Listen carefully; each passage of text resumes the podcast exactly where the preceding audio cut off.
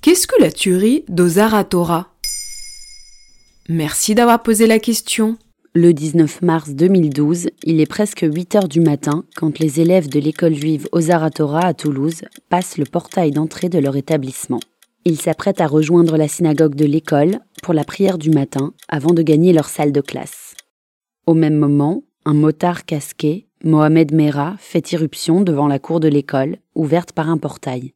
Il tue quatre personnes. Jonathan Sandler, professeur à l'école, et ses deux fils, Harry et Gabriel, âgés respectivement de 5 et 3 ans, ainsi que Myriam Monsonego, âgée de 8 ans, la fille du directeur de l'école. Ces enfants s'apprêtaient à rejoindre l'école maternelle primaire à 15 minutes d'Ozaratora. Ils attendaient sur le trottoir devant l'école qu'on vienne les chercher. Mohamed Mera blessera aussi Brian Bijawi à vie. Et quel est le contexte des attentats?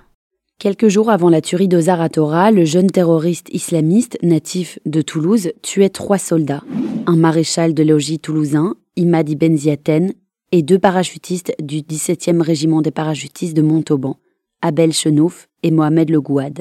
Il sera abattu quelques jours plus tard lors d'un raid de la police. Et que se passe-t-il après la tuerie à Toulouse?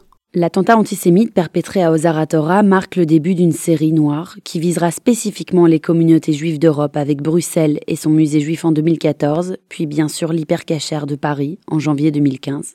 Et qu'en est-il de la communauté juive? Le 19 mars, une cellule de crise est mise en place par le rectorat de Toulouse. Des psychologues sont dépêchés sur place, mais peu d'enfants y ont recours. Après une ou deux séances, ils s'en détachent car ils n'en ressentent pas le besoin tout de suite.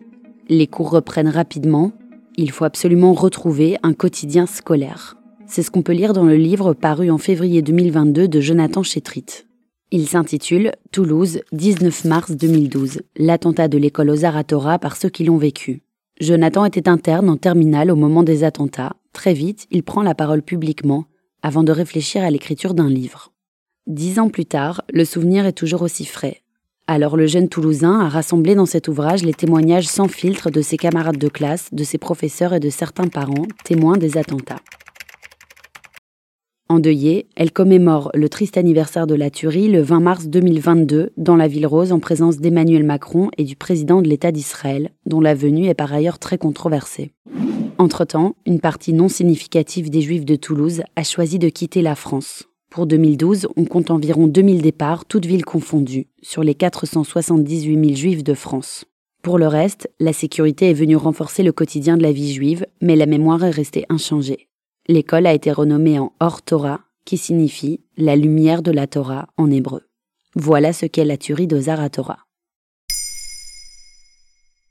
Maintenant vous savez, un épisode écrit et réalisé par Johanna Cincinnatis. En moins de 3 minutes, nous répondons à votre question.